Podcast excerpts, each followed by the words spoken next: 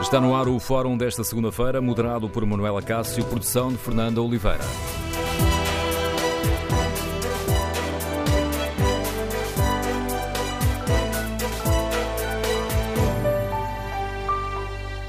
Ponto de partida para o debate que hoje fazemos no Fórum TSF é o facto de existir em Portugal cada vez mais mulheres assassinadas pelos companheiros ou antigos companheiros.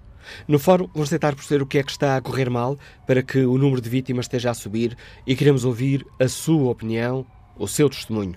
A Justiça está a falhar na proteção das mulheres e na punição dos agressores? A PSP e a GNR têm formação e meios adequados para lidar com este problema? Queremos ouvir a sua opinião. O número de telefone do Fórum é 808-202-173. 808-202-173. 173. Para participar no debate online, pode escrever a sua opinião no Facebook da TSF e na página da TSF na internet.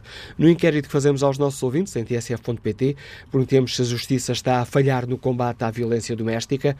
Ora, 94% dos ouvintes que já responderam a este inquérito responderam sim. Os restantes 6% não têm uma opinião formada. Vamos refletir sobre este problema, queremos ouvir a sua opinião, o seu testemunho. Como é que se explica que depois de três anos uh, com os números a descer, este ano já tinham sido assassinadas 24 mulheres, mais 4 do que no ano passado?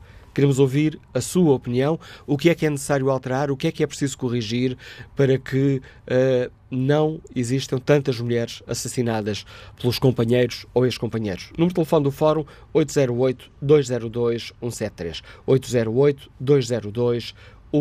73.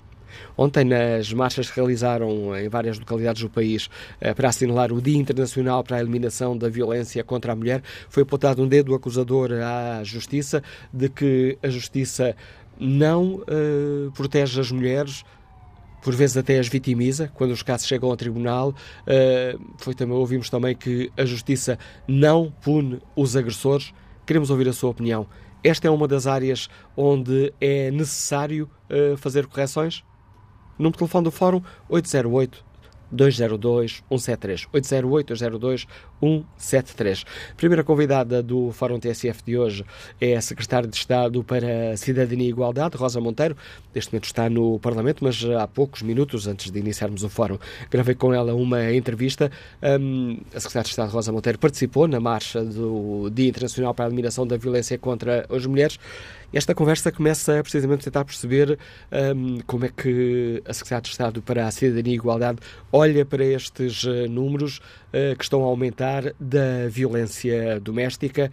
24 mulheres assassinadas este ano nós temos também de compreender esses números. Os números são números, bastaria uma mulher assassinada para nos uh, preocupar e indignar. A realidade é que a violência não tem, não tem diminuído naquilo que é a sua expressão mais dramática. Só ano passado tivemos 23 uh, uh, tentativas, 23 homicídios tentados. Este ano 16, mais uh, consumados, o que é absolutamente dramático e também foi para uh, homenagear, no fundo, também estas mulheres vítimas que nos juntámos à marcha de ontem, uma marcha organizada pela sociedade civil e é fundamental, é fundamental vir para a rua, dar visibilidade a este problema. Uh, só a visibilização, o reconhecimento daquilo que está por detrás da, da persistência das situações de violência contra as mulheres é que conseguimos efetivamente prevenir e combater este, este, este fenómeno.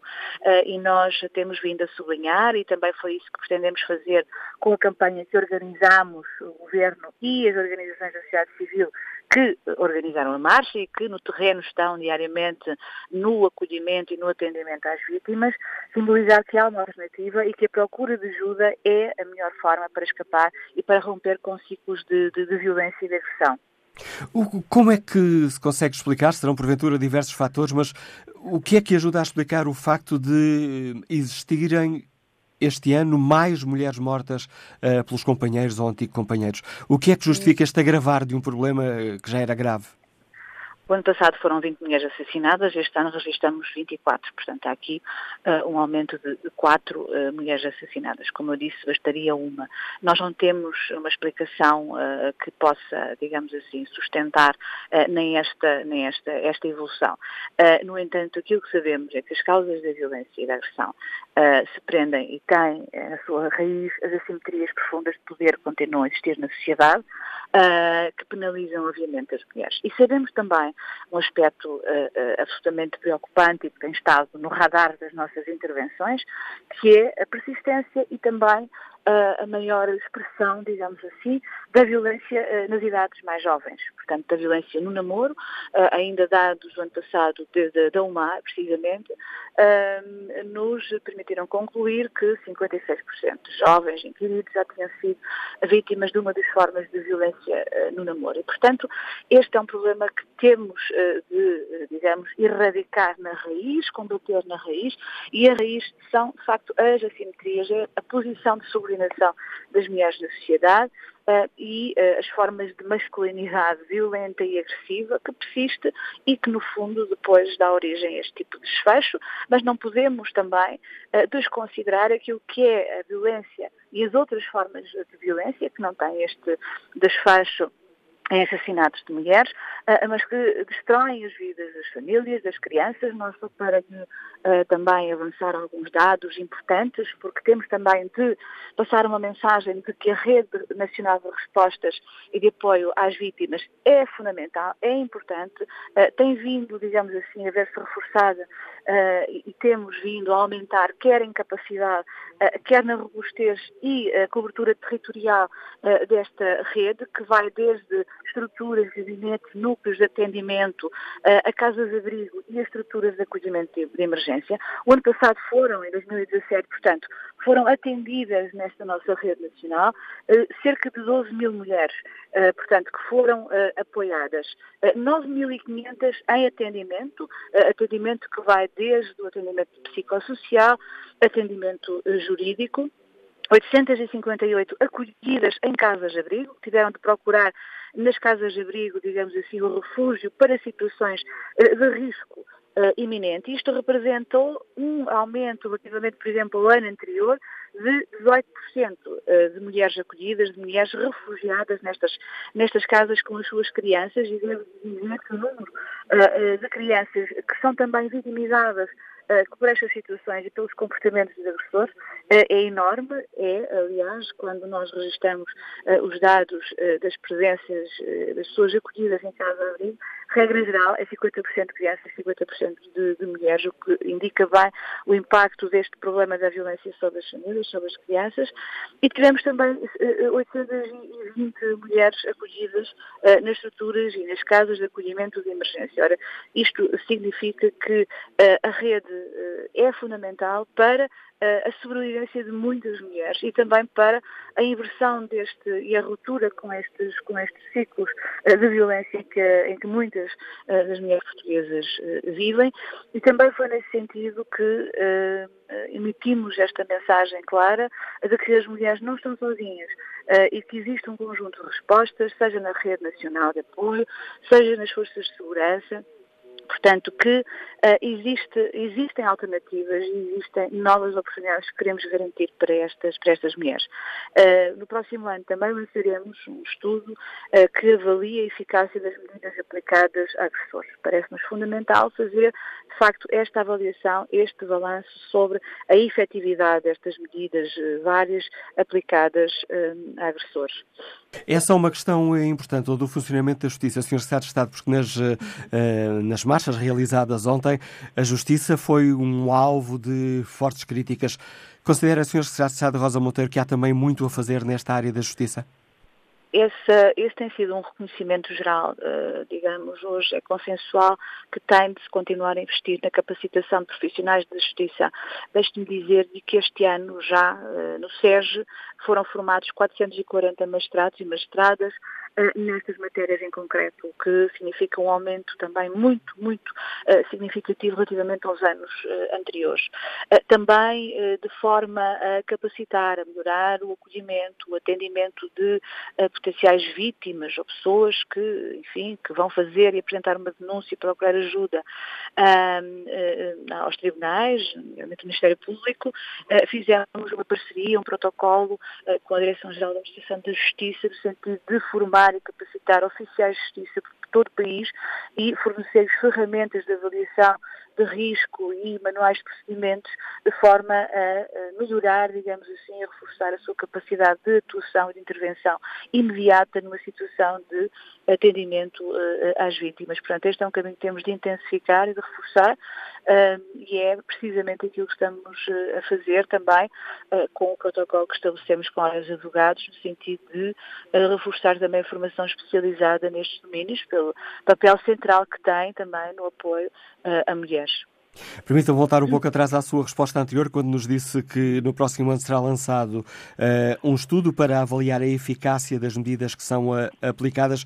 Por que é que o Governo sente necessidade de avançar com este estudo, Senhora Secretária de Estado?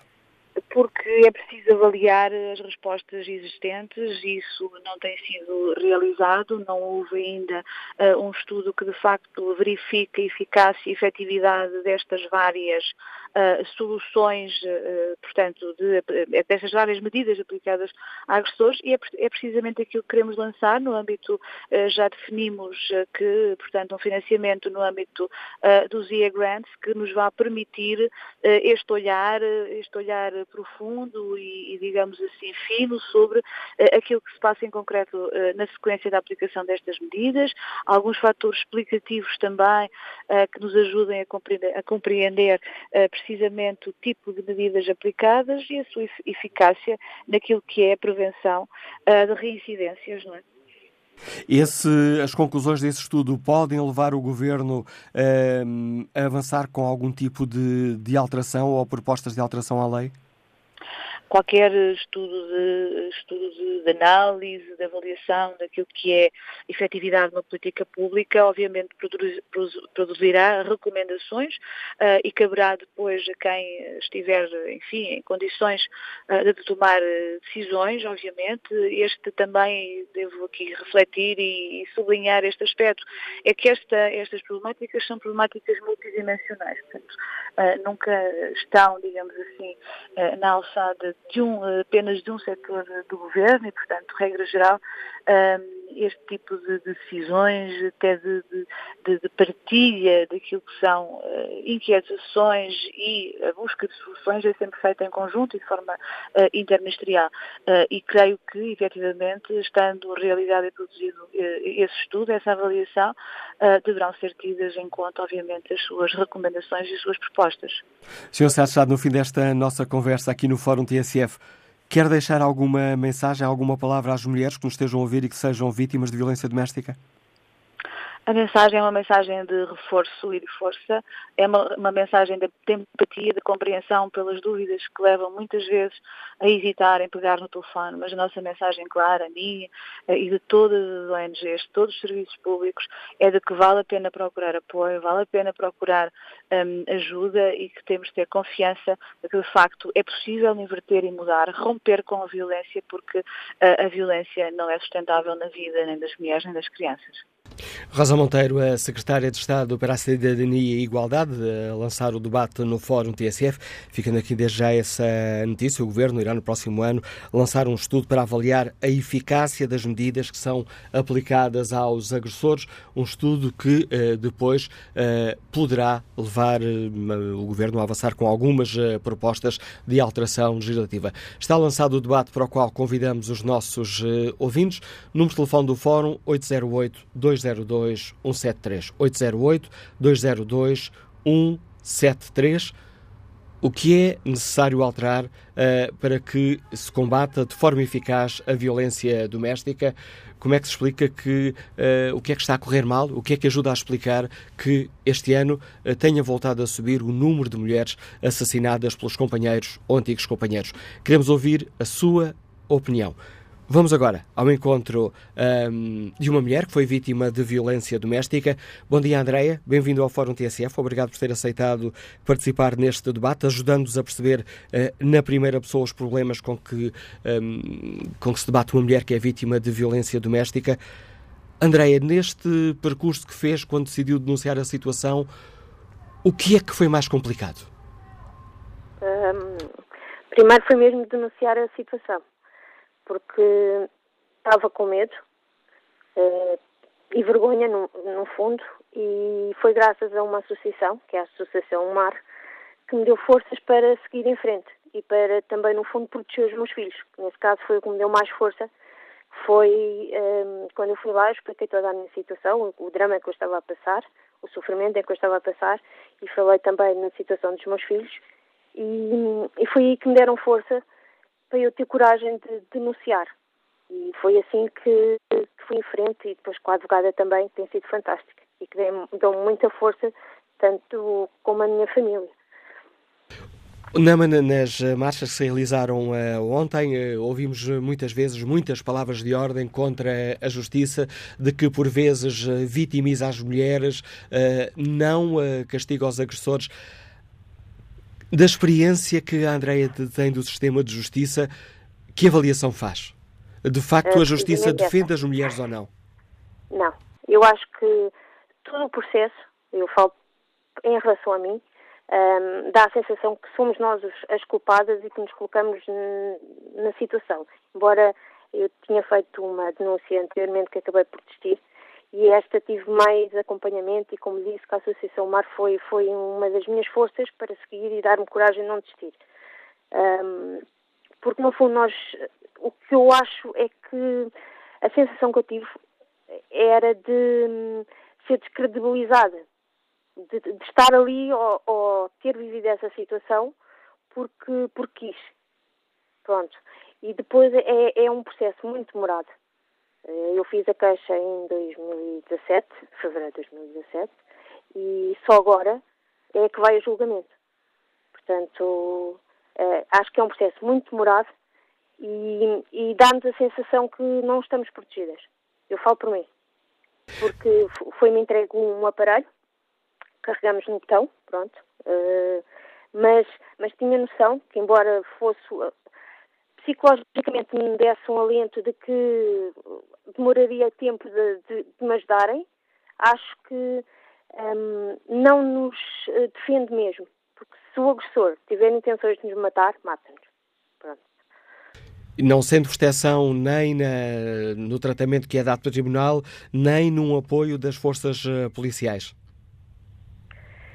Uh, em, no, em relação quando fiz a queixa, uh, desta vez gostei do atendimento. É como digo, eu já tinha feito uma anterior que acabei por desistir. Nesta, não.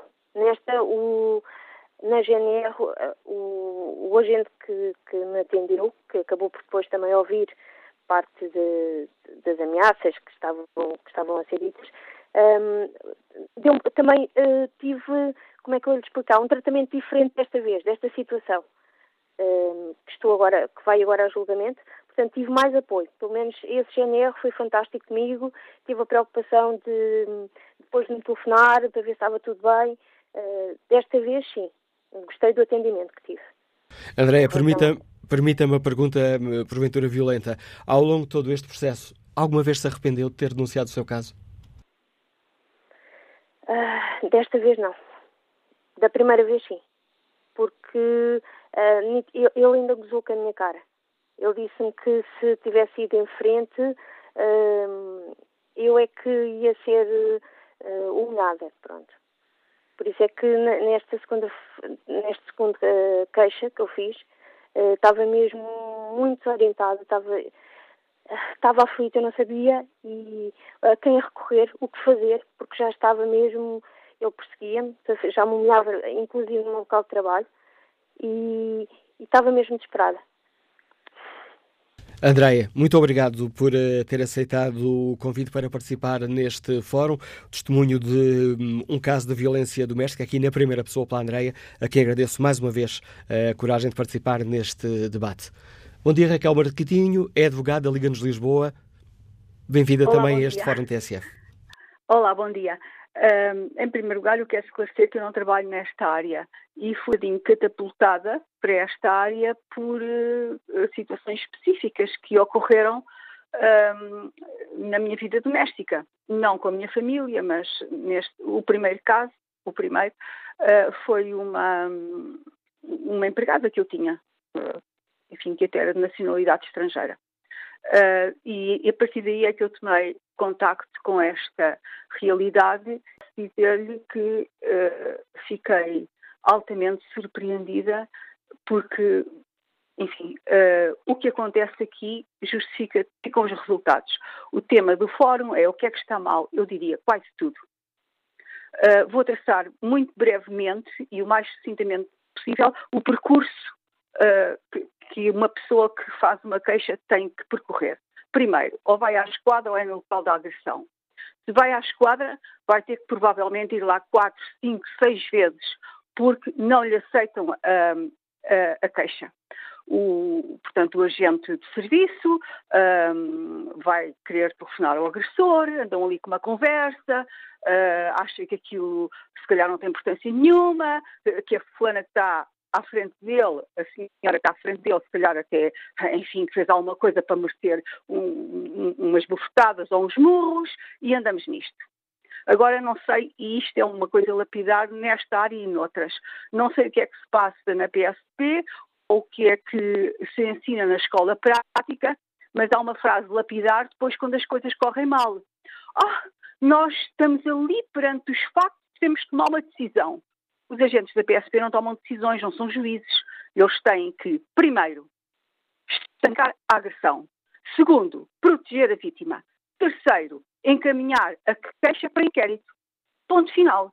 Eles não estão ali para tomar decisões, nem para fazer juízes de valor sobre se a agressão, se a queixa tem valor, se não tem valor, se a agressão foi verdadeira e muito menos se foi merecida. Quer dizer, quem são estas pessoas? Já me, ocorre, já me aconteceu um, um, já haver uma sentença e a pessoa mostrar a sentença e o agente dizer, ah, eu quero ler tudo. E depois faz o auto de inquérito invocando as razões da parte contrária que perdeu. Ah, não, não, ele estava, ele estava aborrecido, estava insatisfeito que ela já tinha saído de casa. Isto é inaceitável.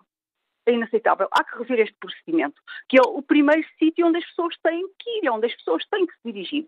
Para além das associações, como a senhora que falou anteriormente disse que eu de facto desconheço sinceramente. Eu é mais, eh, eu tenho mais o ponto de vista legal, jurídico, não dessa prática. Depois, seguinte, a pessoa tem agressão, vai ao hospital. Uma pessoa num estado miserável sai do hospital com um relatóriozinho de ferimentos ligeiros. Eu gostava de ver um destes médicos que faz estes relatórios, e aqui peço desculpa de usar português vernáculo, embora não incorreto, levar uma carga de porrada daquelas e depois, quando fosse lá queixar-se aos, aos, aos, colegas e vir nos jornais, coitadinho de médico e tal, dizer lá e, e, aparecer uma fotografia em que nem se vê um olho, por exemplo, uh, vir lá uma fotografia a dizer que o coitadinho tem ferimentos ligeiros. Isso caía aí o Carme e a. Portanto, começamos por aí. Uh, entretanto, aqui há uma, uma, uma área que, na minha experiência, funcionou bem que é aquilo que se chama a polícia de proximidade.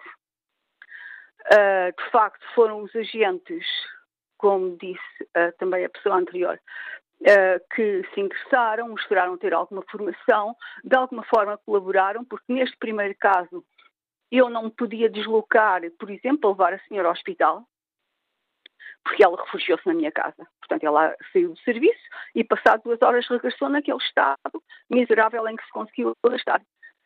E, e, eu não podia sair porque ela estava ao meu serviço, porque eu tinha um problema que se arrastou por 18 anos, isto agora é apenas uma explicação. Uh, tinha a minha mãe com uma doença neurodegenerativa e, e já uh, incapacitada, e portanto ela fazia o turno do dia. E fui eu que chamei a polícia e que telefonei, etc. E mesmo assim foi uma carga de trabalhos para tentar explicar aquilo. Mas quando apareceu a polícia de proximidade, aquelas pessoas pareceram ter formação nisso. Foram eles que levaram ao hospital. Eu não podia sair e deixar uma pessoa naquele estado em casa sozinha.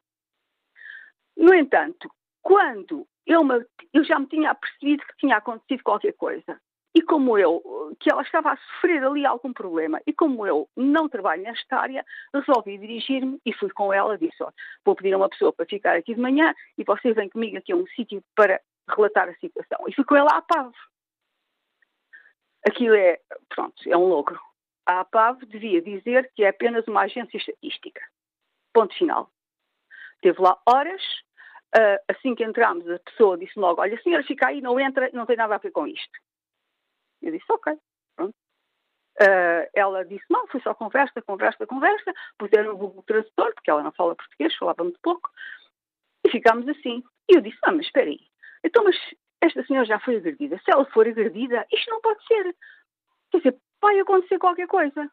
Ah, está aqui. Depois de eu insistir e já me estar a irritar com aquilo, deram-me um folheto. Está aqui o número de telefone. Nesse dia que ela chegou lá à casa, eu ligo imediatamente para esse número e aparece-me logo uma, uma gravação a dizer que era das 9 às 5.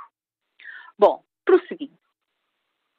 Depois disto ter uh, acontecido, uh, ela uh, tive que pedir a uma pessoa, a polícia de proximidade levou ao hospital, mas já não pôde ir com ela no dia seguinte ao Instituto de Medicina Legal, e eu procedi à queixa, pedi a um familiar meu que faltasse ao serviço e que fosse com ela ao Instituto de Medicina Legal. Foi. Veio do Instituto de Medicina Legal e, entretanto, acontece uma coisa extraordinária.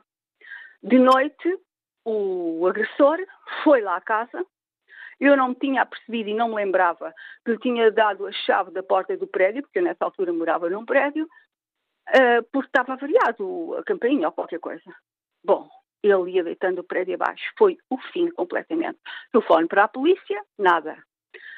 Uma, duas, três vezes, às tantas eu estava completamente desesperada e um, um dos meus filhos, que é médico e reside em Londres, não vive em Portugal, telefonou-me nessa altura via Skype e disse: O que é isso? O que é que está a acontecer? Eu expliquei, eu disse: Mãe, isto não pode ser.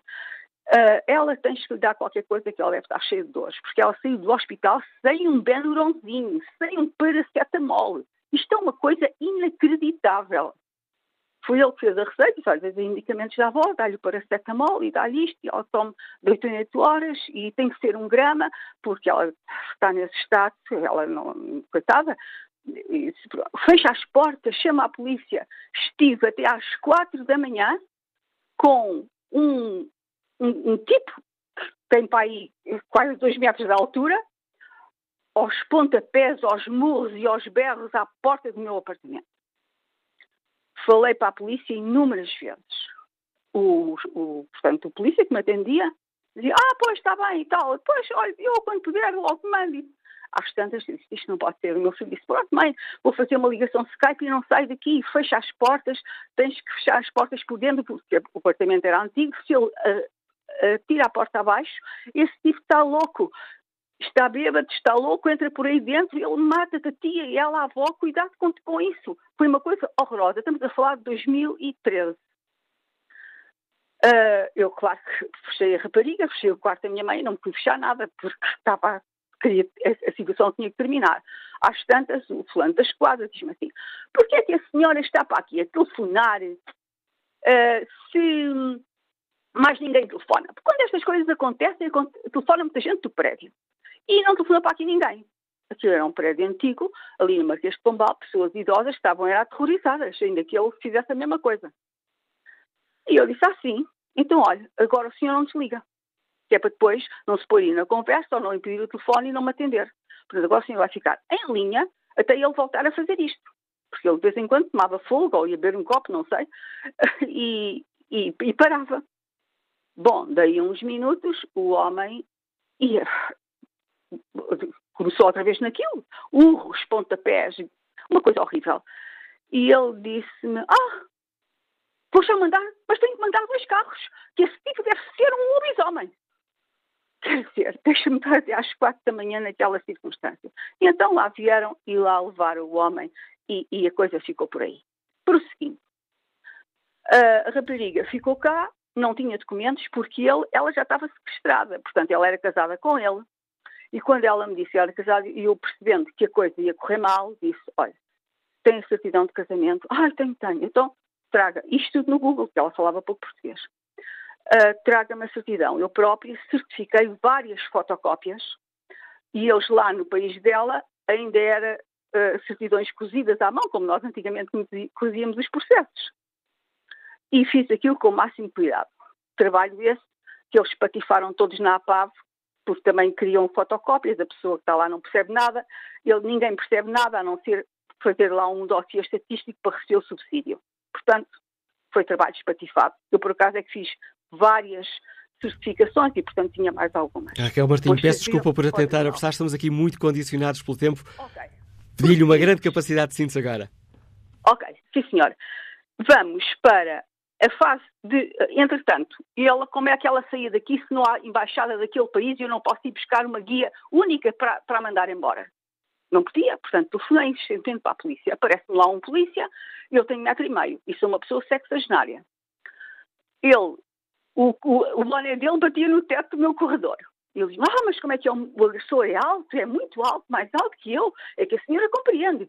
Eu não posso mandar uma brigada correr riscos uh, para, um, uh, para ir buscar documentos a um tipo desses. Eu disse, ah, não. Então diga-me lá. E ela pode mandá-la para casa. É que se ela não viesse para aqui, era para casa que ia. Quer dizer, isto é inacreditável. Depois deu, disse, ah, tenho que falar com o meu superintendente. Se ele não fala, quem fala sou eu. E depois ele venha a mim dizer isso. Resultado e conclusão. Mandou duas brigadas para ir buscar os documentos. E o tipo, espertalhão e mau, não mandou o cartão do CEF. Portanto, eu, quando consegui mandar a rapariga, ela em Paris, quando mudou, que pagar uma taxa de 500 euros. E eu lhe dei. Prosseguinte, julgamento. Falta uma, falta duas vezes. Terceira vez, realiza-se o julgamento. Quem está presente? Uh, os polícias de proximidade, que foram os mais colaborantes possíveis, mas pronto, é uma colaboração que, não, que resulta pouco, não é? Tem pouco efeito prático o advogado da PAF e o advogado do hospital porque ele não tinha pago a conta. Eu começo a prestar depoimento e, quer dizer, presto depoimento nos exatos termos em que eu, em que eu acho que eu devo prestar. O fulano está a 30 centímetros de mim, quase colado a mim. Ninguém fez nada, ninguém disse nada. A senhora procuradora, às tantas, não gostou do meu depoimento e disse-me: parece impossível. A senhora é advogada e ela não está cá para comprovar isto tudo e para se queixar e para ouvirmos e devia ter feito uh, depois, uh, um depoimento à memória futura. Quer dizer, eu fui vítima daquilo tudo, como eu disse à paz e telefonei, ainda tinha, e fiquei sozinha a braços, sem ninguém, porque ela não estava em estado de trabalhar, que uh, fizesse o serviço dela, ainda tinha que fazer, ainda tinha que me ter lembrado de exercer a minha profissão naquele momento e fazer depoimentos à memória futura. A polícia, o inquérito, ninguém se lembrou disso. Raquel Martim, peço que eu vou tentar apressar. Como é que terminou o caso? Houve condenação? Como é terminou? Com uma condenação com pena suspensa, porque ele, coitadinho, é passível de. Uh, ao abrigo daquela linha que é passível de. Uh, de reintegração na cidade? De reintegração na cidade, exatamente. Quer dizer, um tipo com 40 anos, um uh, violento, extremamente bêbado, uh, um agressor uh, convicto e, e, e, praticante desde sempre, e depois é assim que terminam sempre as condenações. Obrigado. Obrigado, Raquel Martins, pelo importante contributo que trouxe ao Fórum uh, TSF. Bom dia, Elizabeth uh, Brasil, integra a UMAR, União de Mulheres Alternativa e Resposta, coordena o Observatório das Mulheres Assassinadas. Imagino que este relato que acabamos de escutar, a Elizabeth Brasil já tenha escutado relatos semelhantes muitas vezes. Olá, muito bom dia a todas e a todos. Muito obrigada também pelo convite. Sim, infelizmente, um, este é um trabalho que levo a cabo diariamente e por isso relatos destes e de vitimação são relatos uh, diários que ouvimos na nossa organização. O que é que era urgente mudar para que se combatesse de facto este, este drama da violência doméstica que este ano já provocou uh, 24 mortes, 24 mulheres assassinadas? Creio que a resposta é múltipla, diversa, a vários níveis. Um, porém, apesar de termos em Portugal políticas há mais de 20 anos de prevenção e combate à violência eh, contra as mulheres, mais especificamente à violência doméstica, não termos sido capazes de alterar as questões estruturais que legitimam, justificam, normativizam a, a violência na sociedade. Estamos a falar aqui de sociedades ainda, e Portugal também, uma sociedade patriarcal, muito marcada pelo sexismo, um, pelo machismo, e que acha normal uh, agredir uma mulher. Portanto, e todo, todo o sistema também vai um pouco na sua ação uh, legitimando estas, uh, este pensamento estruturante da, da, da, sociedade. Precisamos continuar com as políticas públicas, precisamos continuar com o apoio à área de violência doméstica, precisamos de todos os serviços, precisamos melhorar a nossa atuação, todos e todas, polícias, tribunais, organizações, precisamos apurar melhor as respostas um, e precisamos um, rapidamente um, incutir prevenção primária, trabalhar prevenção primária. No fundo, medidas, uh, estratégias de educação, de cidadania, para uma alteração da forma de uh, agir. No fundo, alterar atitudes, comportamentos que estão na base desta violência e que acham normal que na conjugalidade, na intimidade, a violência persista e seja, e seja usada como forma de poder, controle, como forma de coartar a liberdade das pessoas.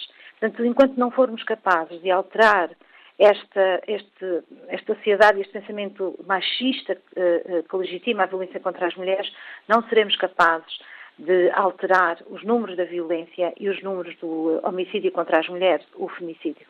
Uh, o Governo, a Secretária de Estado Rosa Monteiro, disse há pouco no Fórum TSF que o Governo vai uh, lançar um estudo no próximo ano para avaliar a eficácia das medidas que são aplicadas aos agressores. Parece-lhe que é um passo positivo, Elizabeth Brasil? Toda a ciência, todo o conhecimento é sempre visto como algo positivo. Precisamos de uh, aplicar políticas, mas também de avaliar, até porque é feito anualmente um grande investimento em termos daquilo que são um, as respostas para os agressores, programas de um, apoio e, enfim, com vista à prevenção de, eh, de, novos atos violentos por parte de indivíduos que foram já despistados pelo sistema como uh, agressores. E, portanto, creio que um, é necessário e, uh, uma avaliação de, desse impacto, também para percebermos que aquilo que estamos a investir e que Portugal investe financeiramente e em termos dos seus recursos uh, humanos, tem um efeito uh, que, enfim, condizente. Mas precisamos, no nosso entender, de estruturar e ampliar um pouco mais o sistema de proteção e de apoio, Precisamos de prevenção primária e precisamos de uma justiça que seja amiga das vítimas, uma justiça que não penalize, que não culpabilize e que responsabilize efetivamente os, uh, os agressores, aquilo que não temos eh, verificado uh, nos, últimos, nos últimos 20 anos. E, aliás, este ano um, vários acórdãos foram, foram enfim, enfim, bem do conhecimento público e deram-nos a perspectiva de uma parte ainda da, da magistratura naquilo que é fundamentação uh, para a não punição ou para penas mais, mais leves, todas elas uh, fundamentadas e circunscritas ao comportamento das vítimas e não à responsabilização dos agressores. Depois temos os números, e os números são muito claros. Um, Portugal tem por ano uma média de 26 eh, mil e poucas, eh, muito perto das 27 mil eh, denúncias por violência doméstica. Dentro destas, 20 mil reportam-se à violência nas relações de intimidade. Um, temos dados dos últimos sete anos. Ora, se fizéssemos aqui uma conta, eh, sete anos vezes 20 mil denúncias, teríamos 140 mil denúncias ao longo de sete anos. E entre 2010 e 2017, as condenações com pena efetiva pelo crime de violência doméstica foram 723. Isto são dados oficiais e, portanto, percebemos que no fundo, há um sistema que não está a responder de forma, uh, pelo menos, àquilo que são as expectativas, nem do sistema de proteção, nem das políticas públicas, e muito menos uh, daquelas e daqueles, e principalmente daquelas que vivenciam violência doméstica no seu cotidiano, na sua intimidade. Portanto, é normal que as pessoas se sentam desprotegidas, desapoiadas e que entendam que, quando muitas vezes recorrem à justiça, ela não faz justiça. Um, se, se, virmos, e também das declarações da Senhora Secretária de Estado, que a cada ano mais de 800 mulheres estão, uh, passam por casas de abrigo, refugiadas, procurando segurança, apoio e proteção por uma situação de vitimação, é inaceitável que a cada ano mais de 800 mulheres necessitem de refúgio e que deixem tudo, as suas zonas de origem, o seu conforto, o seu trabalho, a sua rede familiar, por pouca que seja. E obrigado, Elizabeth Brasil, por nos ajudar a perceber a importância e a gravidade da questão que hoje debatemos aqui no Fórum TSF. A Elizabeth Brasil uh, integra a União de Mulheres Alternativa e Resposta e coordena o Observatório das Mulheres Assassinadas. Retomamos o debate já a seguir às notícias.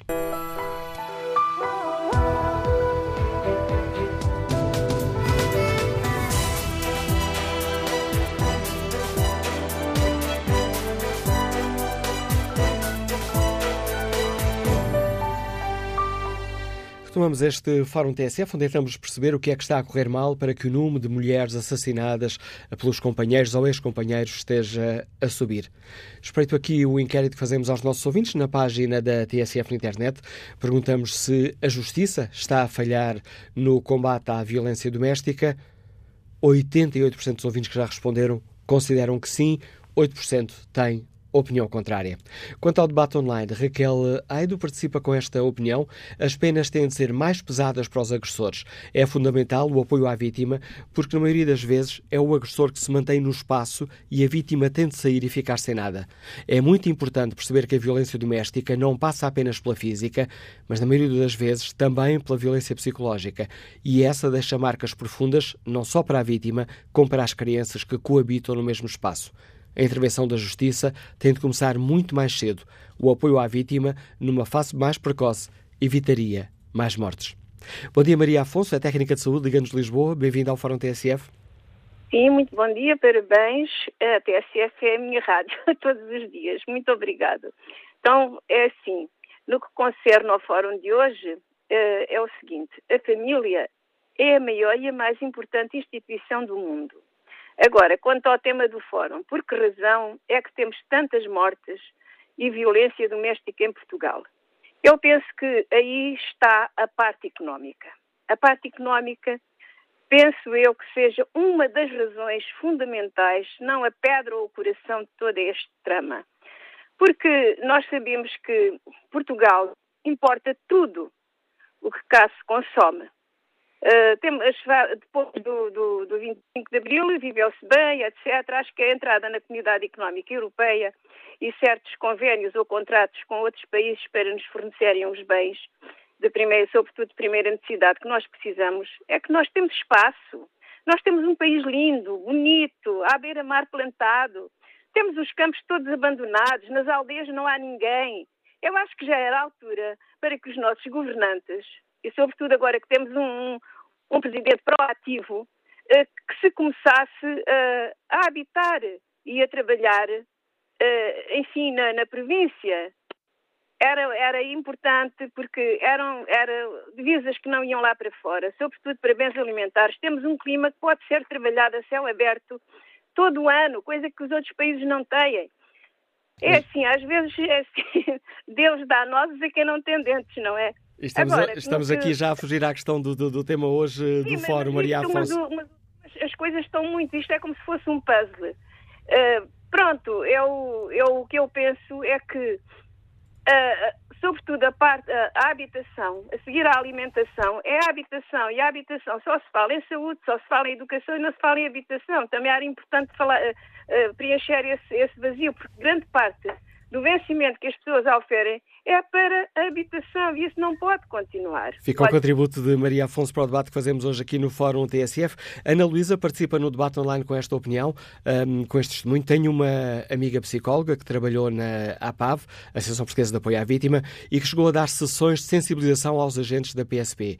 Ficou pasma ao ouvir esses agentes a defender a agressão a mulheres quando, por exemplo, o homem chega a trabalhar e elas ainda vêm gritar porque querem isto ou aquilo. A doutora, diga-me lá, se não merece um chapadão bem dado. Perguntavam eles. O problema da violência doméstica está em todos nós, clama Ana Luísa.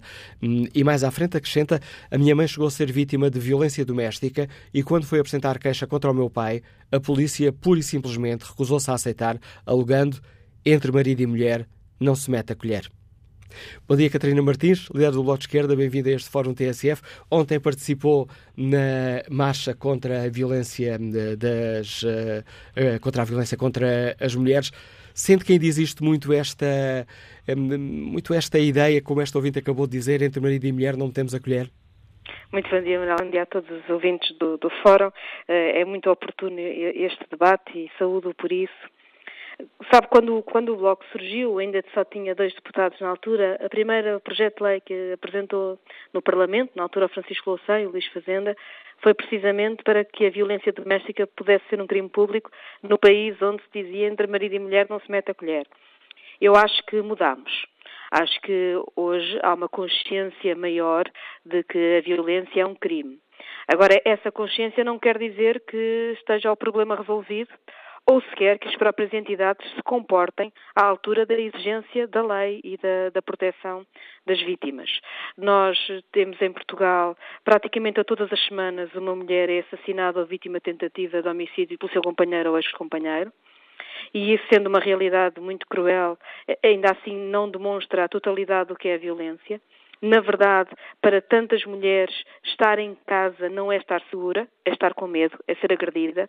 Para tantas mulheres, estar na rua, eh, deslocarem, sair à noite, eh, é ter, ter, ter, ter medo, pela simples razão eh, de ser mulher e essa desigualdade, essa violência é muito presente na nossa sociedade e a violência contra as mulheres é o principal crime contra as pessoas em Portugal.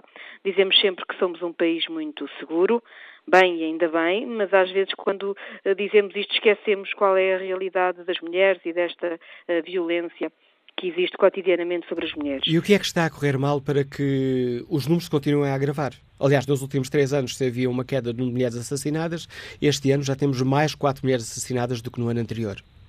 Eu acho que nós temos que distinguir duas coisas diferentes. Uma é como é que nos comportamos perante o crime, outra é qual é a sociedade que temos, uma sociedade patriarcal.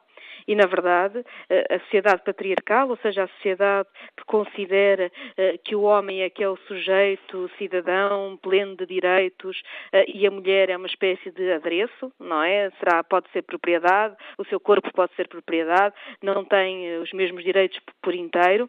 Uh, está, é, é, está muito inculcada na nossa cultura. E isto é um problema que tem de ser combatido muito claramente. E isto vê-se de várias formas. Nós temos, por exemplo, na desigualdade salarial, que é proibida, mas acontece, as mulheres ganham menos do que os homens, na forma como as mulheres são mais precárias do que os homens e por isso a precariedade é uma forma de despedir mulheres grávidas, coisa que a lei diz que é eh, proibido, mas na precariedade depois tudo é permitido e vê-se depois, por exemplo, nas sentenças, enquanto as mulheres procuravam nos tribunais que se fizesse justiça, muitas vezes eh, veem a humilhação e mesmo nas forças de segurança, que em vez de serem exatamente essa segurança, muitas vezes são preconceito, são uh, julgamento e, portanto, acabam por vitimizar novamente as mulheres que já são elas próprias vítimas. Há muito a fazer e o Bloco de Esquerda, para lá das alterações que tem proposto do ponto de vista uh, do combate ao crime, temos dito que é essencial trabalhar na prevenção. Preocupa-nos muito a forma como as novas gerações estão a reproduzir modelos de violência e de relacionamentos violentos. Eh, os relacionamentos não podem, não podem ter nada a ver com violência, nem com propriedade. E, e isso é uma prevenção que tem que ser feita e nós achamos que, próprios, que na própria escola isto deve ser um tema. Deve ser um tema debatido abertamente uh, e é essencial que assim seja para se travar esta reprodução de agressores e vítimas. Temos... Diga, diga.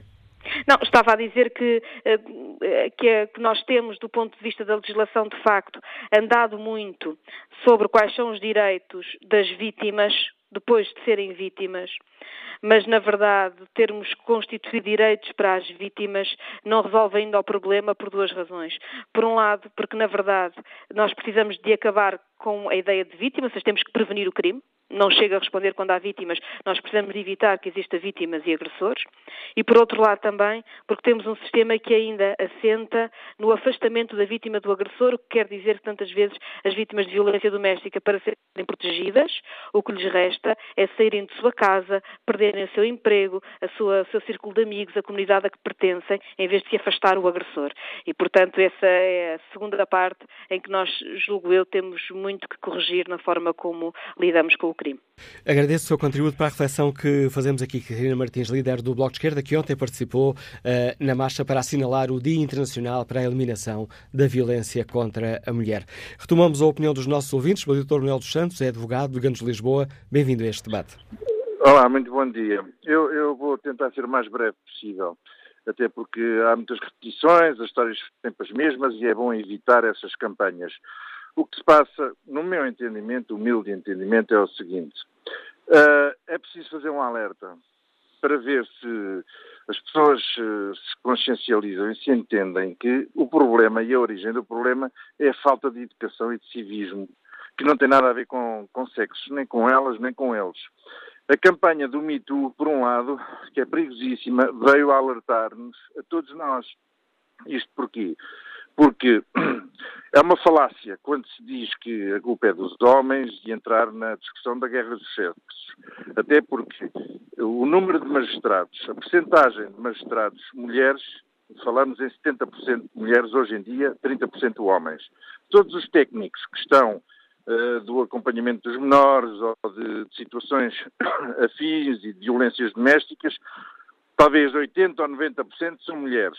E que é um, eh, aquilo é, funciona quase como um antro perigosíssimo de, de, pessoas que estão a avaliar a vida de outras que podem ou não ter eh, formação, mas que acabam por ser tendenciosas e, e, basta analisar os processos e acompanhar os relatórios que elas geralmente fazem e, e é, é, é, preocupante.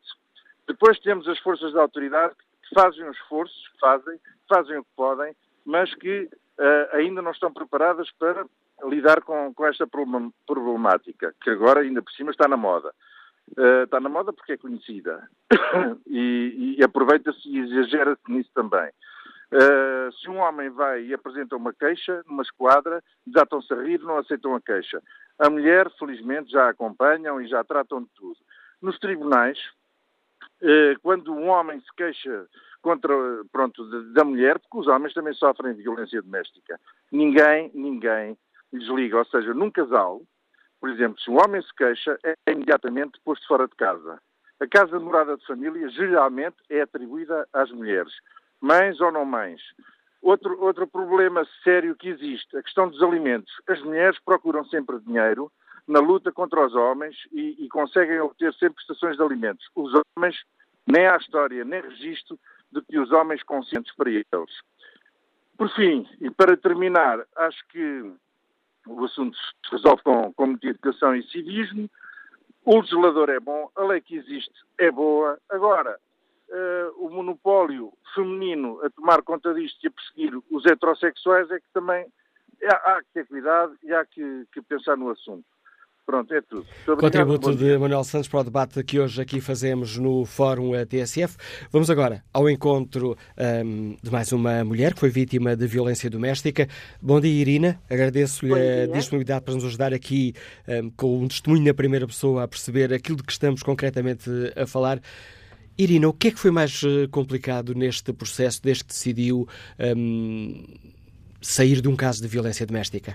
Olha, agora só eh, quando eh, o senhor falou sobre que eh, mulheres têm mais valor, mais apoio, que eh, coitados homens sofrem, está sempre por fora de casa. Não. Olha, no meu caso, o meu eh, processo foi urgente, foi horrível. Eh, acontece que o eh, tribunal deu, eu fui, eh, pronto, eh, para casa de tinha foi acolhida para primeiro para uma casa de uma amiga porque eh, já foi perigo de vida. Acontece que quando meu marido foi levado para tribunal e foi dado ordem que ele, tem abandonar casa de família ele nunca não cumpriu. A, a procuradora nunca nunca não existiu. Por isso nós duas eu como criança menor ficamos na rua por isso eu passei para a casa de abrigo. Já passou três anos, ele nunca não saiu de casa. A casa também minha, está comprada para duas partes. Meio parte é minha casa. Nunca não conseguiu, já há três anos, entrar a pé direita na minha casa. Nunca não conseguiu receber nenhuma coisinha que nós deixamos. Nós saímos de casa, fomos obrigados a fugir com minha filha menor sem nada, com roupa que estamos, ficamos no corpo, ficamos sem nada. Por isso, tudo, casa, o que ficamos, temos em casa, é todas recordações, é todas coisinhas, meu marido ficou com tudo. Não deu nada. Disse, invent, ele está a inventar imensas coisas, ninguém, por isso, não, não vamos dizer que é maridos, sempre coitados e fica fora de casa. Não, no meu caso, eu fiquei fora porque o marido nunca não cumpriu e procuradora não é polícia. Polícia, falei muitas vezes com a gente, a gente dizia, oh, Irina, estamos a esperar que procuradora dá ordem. Procuradora não dá ordem. Por isso, é minha casa, na minha casa, agora permanente. Pessoas quem sou eu, como menor, fiquei na rua. Sim, eu fui acolhida como casa de abrigo, depois eh, tinha começar a recomeçar minha vida, tinha como provar como para ter guarda, menina, que eu sou pessoa que consiga dar volta e consiga dar tudo para minha filha, mas vamos falar, o senhor também disse sobre pensão de alimentos. Nunca, no, para mim, não fui nada eh, nenhum cêntimos pensão de alimentos. Mas, já há três anos, é pai de minha filha, não paga a pensão de alimentos e ainda não está no tribunal, está tomado definitivo que ele tem que pagar X de pensão de alimentos e tem que pagar porcentagem de um, despesas de escola e despesas de saúde. Nunca ele pagou nada ainda não está tratado nada. Diga-me, é criança, quer comer.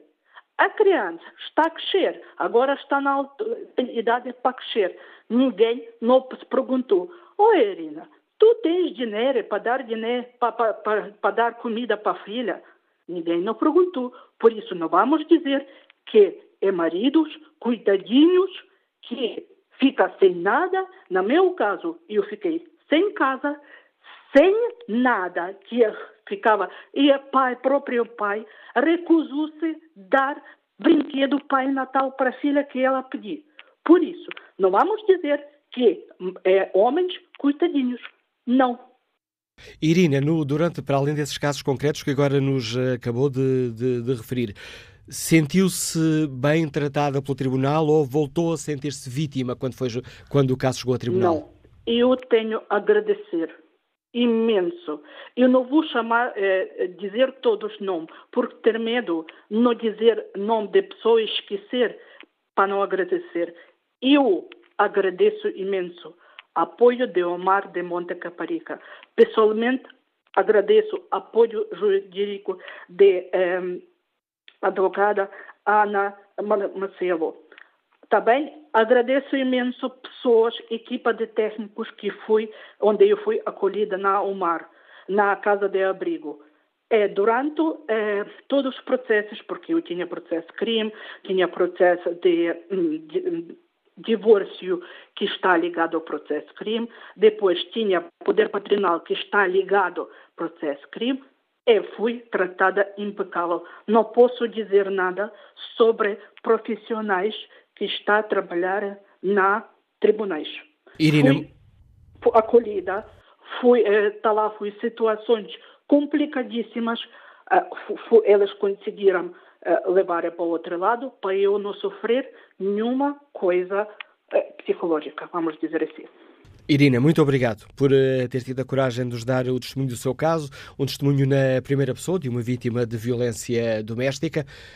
Bom dia, Sra. Deputada Teresa Moraes, deputada do PSD, foi secretária de Estado da Igualdade no Governo de Passos Coelho. Esta questão que hoje aqui participou em diversos uh, fóruns que aqui fizemos uh, para debater a questão da violência doméstica. É Estes anos passados, a Sra. Deputada sente que as coisas mudaram para melhor? Infelizmente não. Uh, Deixe-me dizer-lhe que a questão dos números é preciso ser analisada com cautela, porque estamos sempre a falar de números muito altos ao longo de mais de uma década, que são uh, os anos de que existe informação. Nos primeiros anos, entre 2004 e 2011, só havia números das organizações não governamentais. O Estado não tinha produzido ainda uma estatística sobre os homicídios designadamente homicídios conjugais. A partir de 2011, o relatório anual de segurança interna passou a desagregar os números do homicídio conjugal e fê-lo até 2016. E aí passámos a ter números oficiais eh, do homicídio nesta configuração concreta do homicídio conjugal. E depois disso voltou-se a alterar aquilo que é a metodologia da recolha de dados do RASI e hoje já não se fala outra vez de homicídio conjugal, eh, fala-se de homicídio em contexto de relações eh, familiares e de dependência económica, que nem sequer se percebe muito bem o que seja. Portanto, a primeira eh, observação que eu faço é esta. Os números, às vezes, não são sequer comparáveis, porque estamos a falar de números que foram apurados de acordo com critérios que têm variado ao longo do tempo e que variam também em função das entidades que os recolhem. Em todo o caso, eh, é óbvio e é evidente e tristemente evidente que os números foram altos e continuam a ser altos. Este ano, por aquilo que é sabido até agora, mais altos do que o ano passado. Noutros anos aconteceu a mesma coisa, com picos, com altos e com momentos eh, de quebra eh, que nunca eh, foram suficientemente explicados e porque dependem de um conjunto muitíssimo complexo de fatores. O primeiro deles é a autodeterminação para a prática de um crime.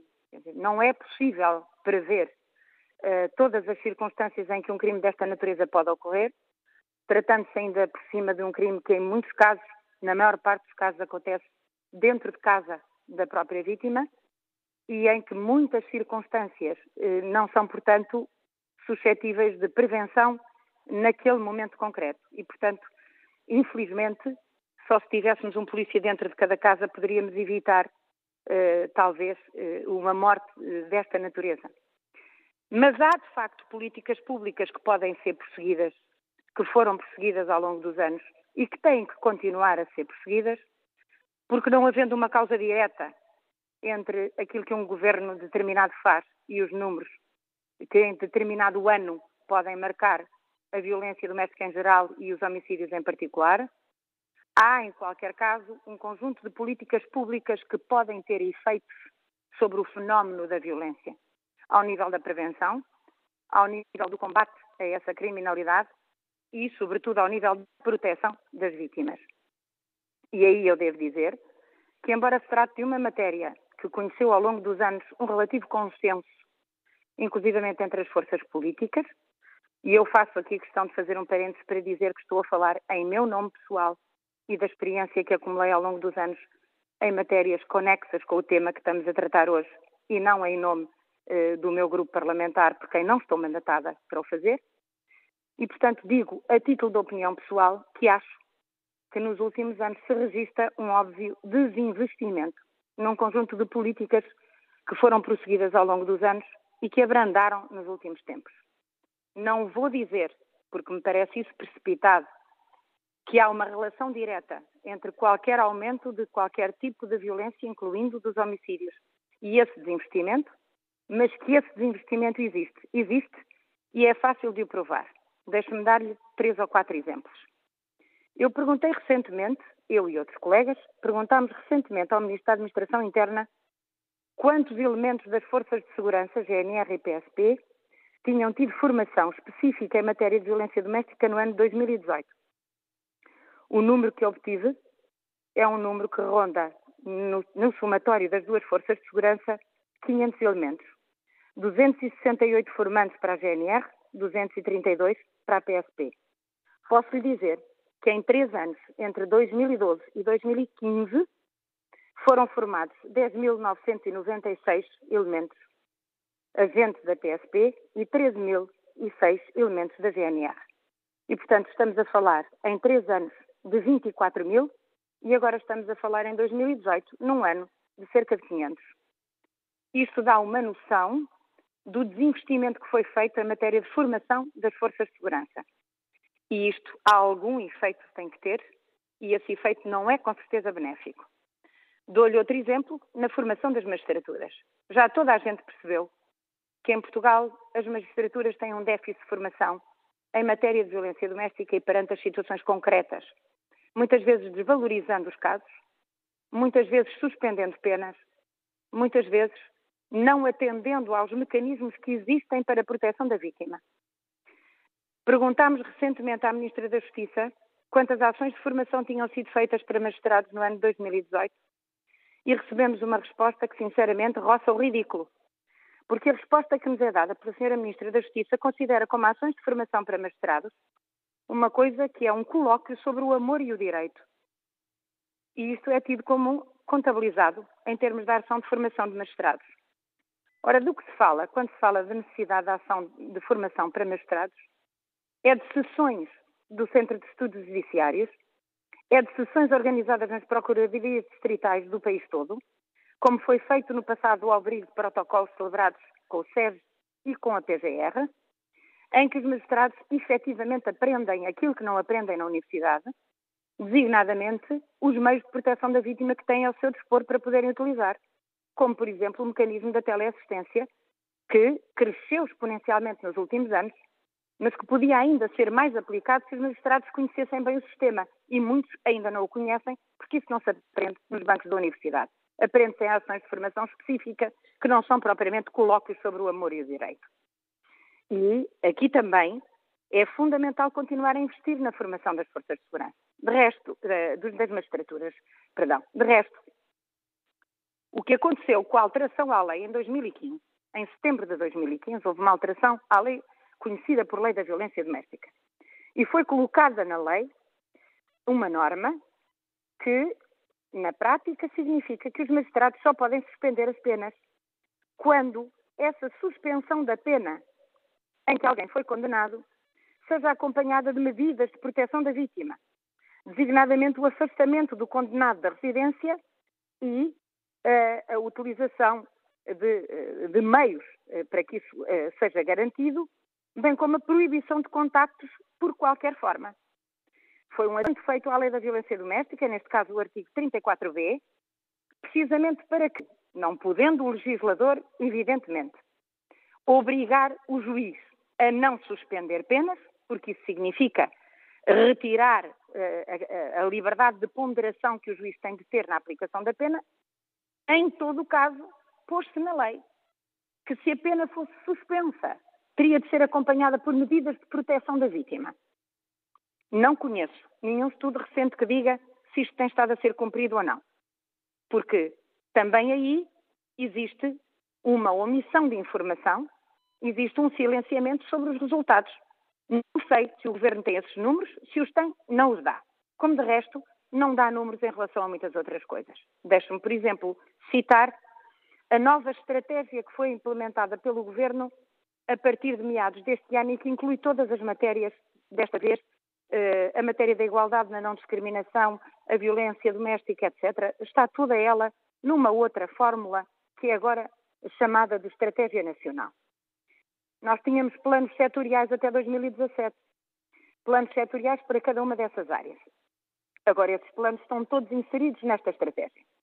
Os planos terminaram em 2017 e a nova estratégia só apareceu em maio de 2018. Portanto, houve uma descontinuidade num conjunto de políticas que vinham de trás e que vinham de trás de vários governos e de várias gerações de planos nacionais e só aparece uma estratégia seis meses depois, cuja avaliação neste momento ninguém conhece. ninguém na prática sabe o que é que se passa com essa estratégia. Para além de ter havido também, se me dá licença só para mais um exemplo, uh, medidas que foram descontinuadas simplesmente.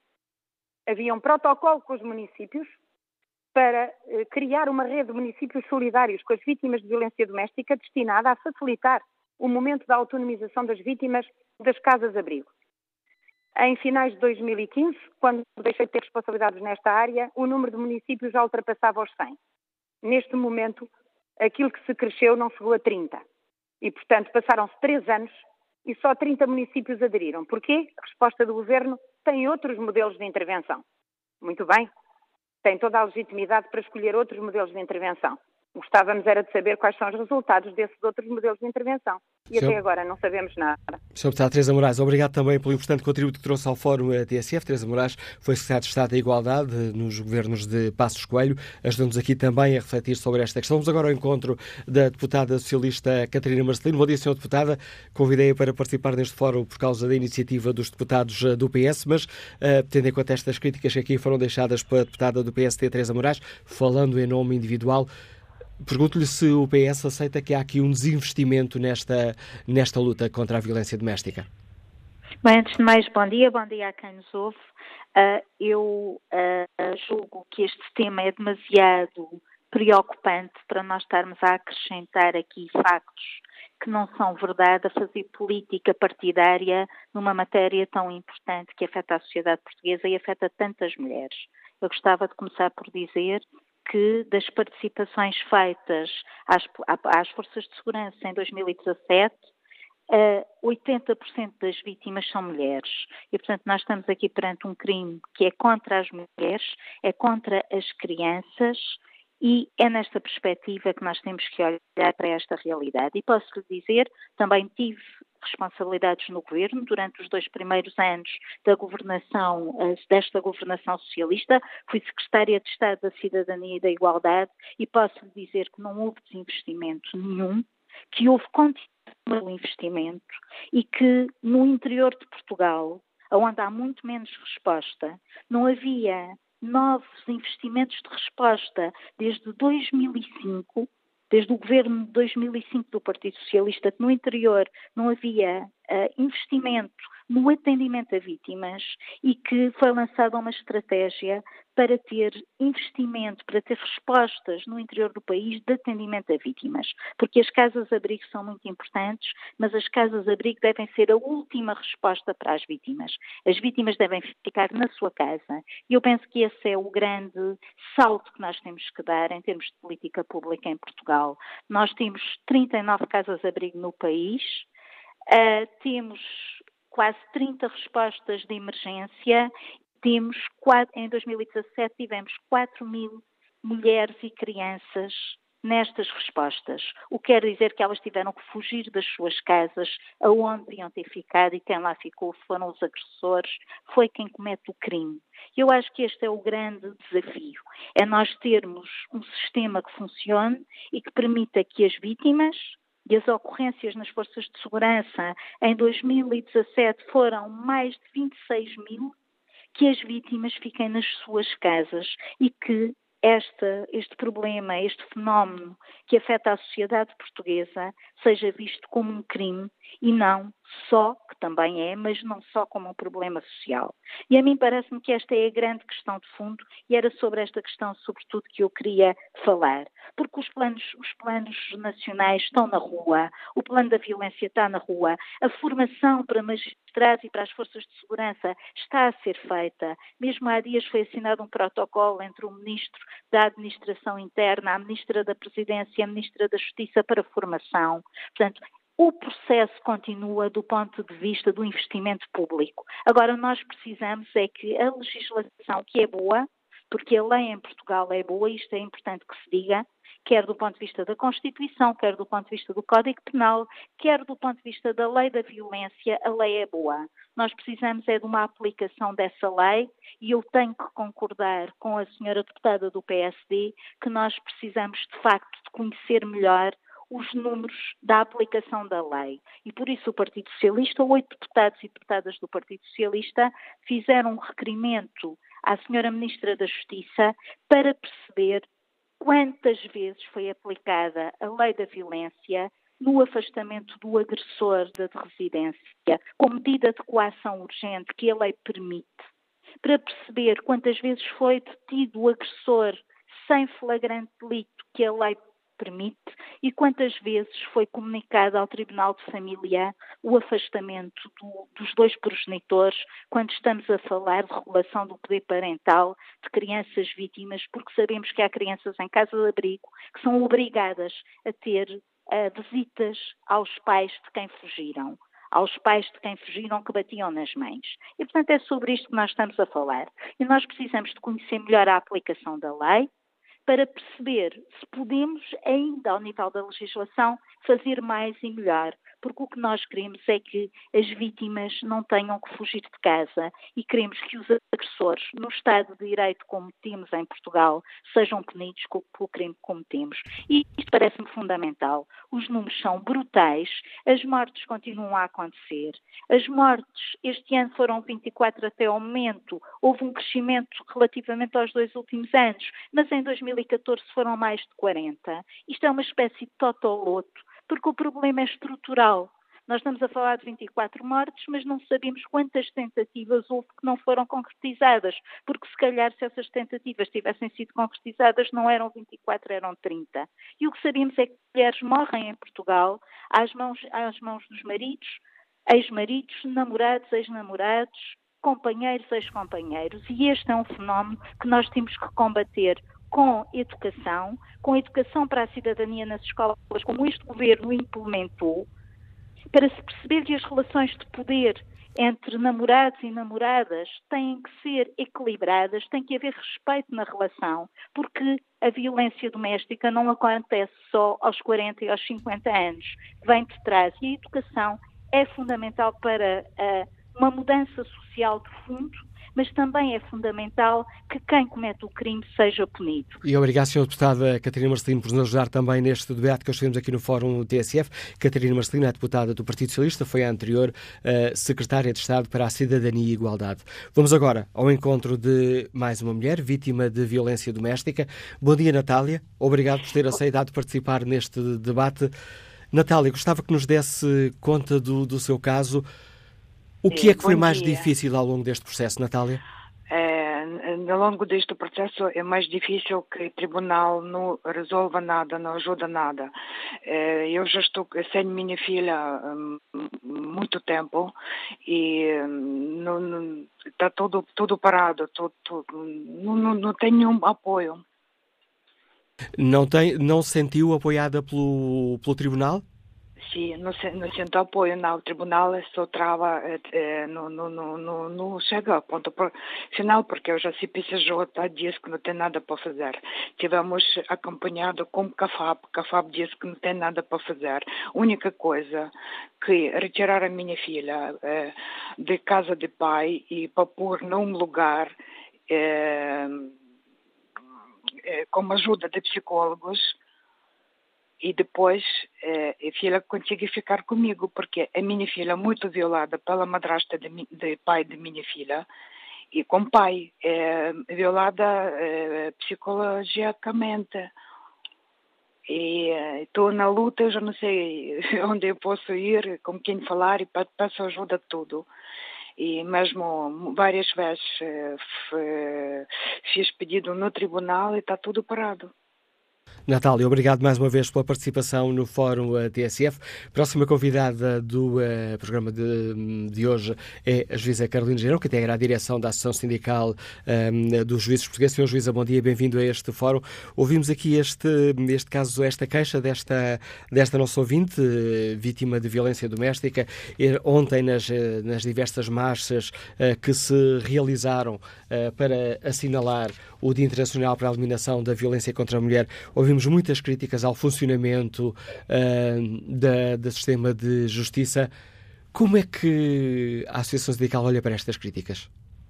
Muito bom dia. Antes de mais, começo por cumprimentar os nossos ouvintes, os participantes deste fórum e a Manuela Cássio, para dizer que, antes de mais, há aqui que assinalar positivamente o facto da comunidade ter vindo a ganhar uma consciencialização crescente acerca da gravidade deste fenómeno dramático e ter feito este debate, que é um debate cívico muito importante. Dizer que os tribunais eh, confrontam-se com dificuldades ao nível deste fenómeno e, infelizmente, por si só, não, não são capazes de resolver o fenómeno da violência doméstica e a complexidade que se encontra inerente. Dificuldades são ao nível probatório em primeiro lugar. Eh, estes são crimes que, na sua generalidade, eh, são cometidos intramuros, em espaços fechados, reservados, no interior de residências, onde não existem testemunhas presenciais para além da testemunha que é a vítima. Ora, também na, general, na generalidade das situações, essa mesma vítima tem a faculdade legal de se recusar a prestar depoimento em sede de audiência de julgamento, se tiver relações familiares e mesmo de união de facto com o agressor, com o arguído. E o juiz, sob pena de nulidade, tem de informar a vítima de que tem essa uh, faculdade de se recusar a prestar depoimento e muitas das vezes, não raras vezes, por múltiplas razões, a vítima recusa-se a prestar numa recusa que é legítima.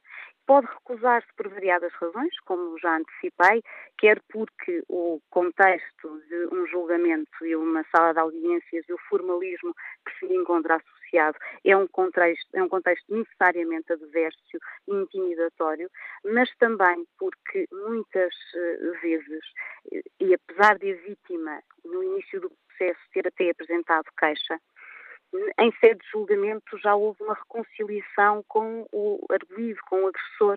Eh, trata-se um fenómeno muito complexo em que há uma dependência e uma subordinação que, para além de ser económica, muitas vezes não é só económica, é uma subordinação emocional e existencial. E muitas das vezes há essa reconciliação e a vítima, inclusivamente, voltou a coabitar com o agressor.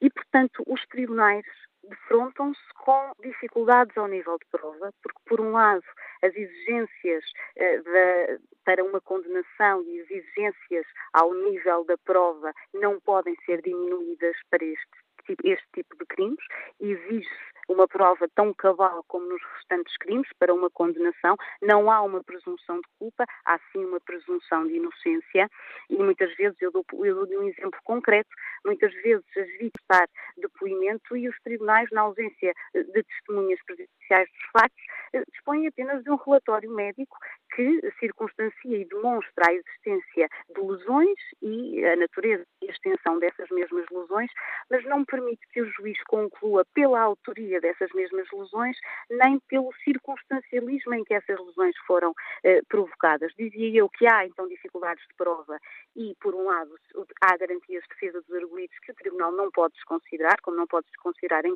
eh, como não pode desconsiderar neste crime, como em qualquer outro, e, por outro lado, há também aqui um constrangimento. O Tribunal pode condenar as vítimas a afastarem-se muitas vezes dos seus agressores, das vítimas, muitas vezes num contexto de subordinação emocional e existencial assinalável, são elas próprias que procuram os agressores, independentemente das medidas de coação, de eh, proibição de contactos e afastamento de residência que os tribunais aplicam, são as próprias vítimas que muitas vezes, até quando os agressores e os arguídos se encontram eh, presos em estabelecimentos prisionais, vão ao seu encontro e os tribunais aqui estão incapazes, são incapazes de uh, debelar este, este fenómeno. Senhor Juiz, há aqui uma outra questão. Aliás, um dos nossos ouvintes que participa no, debate online, João Miguel Gil, participa com esta opinião. Diz que a Justiça falha clamorosamente nesta questão. Acórdãos conhecidos sobre casos de violência doméstica mostram que a preparação dos juízes para estas matérias é escassa ou que a mentalidade prevalecente ainda é profundamente machista. Esta é, Sr. Juiz, uma crítica que escutamos muitas vezes. Reconhece aqui algum fundo de verdade nesta, nesta crítica? É uma crítica recorrente, sim, Manuela Cássio. Eh, eh, do ponto de vista da formação eh, contínua dos juízes e dos magistrados do Ministério Público, eu penso que há um, um, um percurso a percorrer ao nível das, das formações contínuas, ao nível do próprio modelo das formações contínuas. Eu penso que se deveria privilegiar o modelo do workshop em detrimento de um modelo mais positivo, mas relativamente à aplicação da justiça. Eu própria no Fórum TSF veiculei publicamente esse, esse dado. A Associação Sindical de Juízes Portugueses tem como objetivo fazer um estudo que avalie a aplicação da justiça nestes casos, eh, tendo em conta o género da vítima e também as, eh, a eficácia das penas que são aplicadas nestes mesmos casos. Já houve inclusivamente, eh, uma reunião preliminar com eh, a Comissão para a Igualdade de Género nesse sentido e o estudo será feito em articulação com esta entidade e com demais parceiros institucionais, designadamente provenientes da Academia, então para saber se há realmente algum problema na aplicação da justiça nos tribunais relativamente a estes casos e outros casos uh, de abusos sexuais, tendo em conta o género da vítima. Estamos quase a terminar o fórum. Tenho ainda alguns ouvintes em linha, mas gostava de perguntar, Sr. Juíza, se está decidido quando é que avança este estudo este estudo não tem um deadline, digamos, marcado. Já houve, como disse, uma reunião preliminar e contamos, a médio prazo, ter o estudo concluído para então apresentar uh, essas mesmas conclusões. Agradeço à juíza Carolina Girão, que integra a direção da Associação Sindical dos Juízes Portuguesa a participação no Fórum TSF. Vamos agora escutar uh, Bárbara Lopes, é motorista internacional, Liga-nos de Sintra. Bom dia. Estou sim? Bom dia, Bárbara Lopes. Estou, muito bom dia. Peço desculpa, não estava a ouvir. Um, eu gostava só de dizer duas, duas. Primeiro, como mulher, tenho um, muita, muita. Eu não queria dizer pena, porque pena para mim é uma, é uma palavra mesmo muito feia, mas é muito desagradável em pleno século XXI ainda estarmos a discutir eh, este tema. E em segundo lugar, dizer uma coisa que provavelmente nenhuma mulher portuguesa vai gostar de ouvir, mas eu tenho que a dizer porque, porque eu eduquei um filho homem.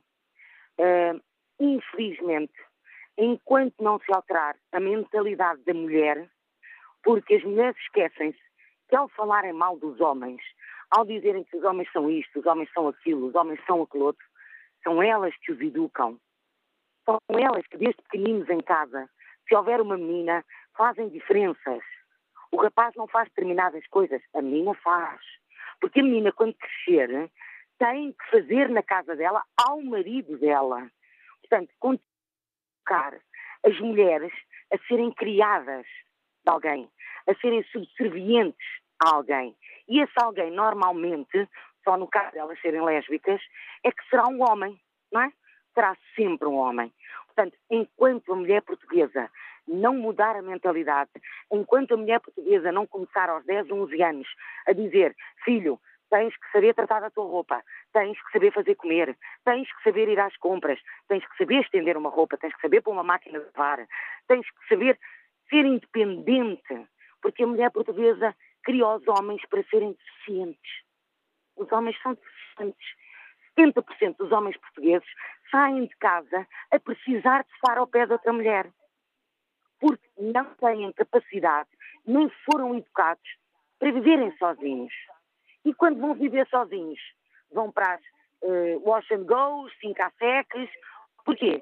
Porque foram educados como deficientes, coitadinhos, eles não tinham pernas, não tinham mãos, não sabiam fazer nada e estava lá criada em casa. Que naquele caso era a mãe. Ora, quando a gente educa os homens, desde pequeninos, a terem a, a ideia de que a mulher foi feita para os servir, estão à espera do quê? E é com a pergunta de Bárbara Lopes, que eu peço desculpa por interromper, que chegamos ao fim deste Fórum TSF. Um apelo à educação, que é primeiro feita na família pelas mães. Uh, o apelo que nos deixa a Bárbara Lopes, motorista internacional que nos liga de Sintra. É assim que terminamos este Fórum TSF, onde debatemos a questão da violência doméstica e onde, no inquérito que fazemos aos nossos ouvintes, na página da TSF na internet, perguntamos se a justiça está a falhar no combate à violência doméstica.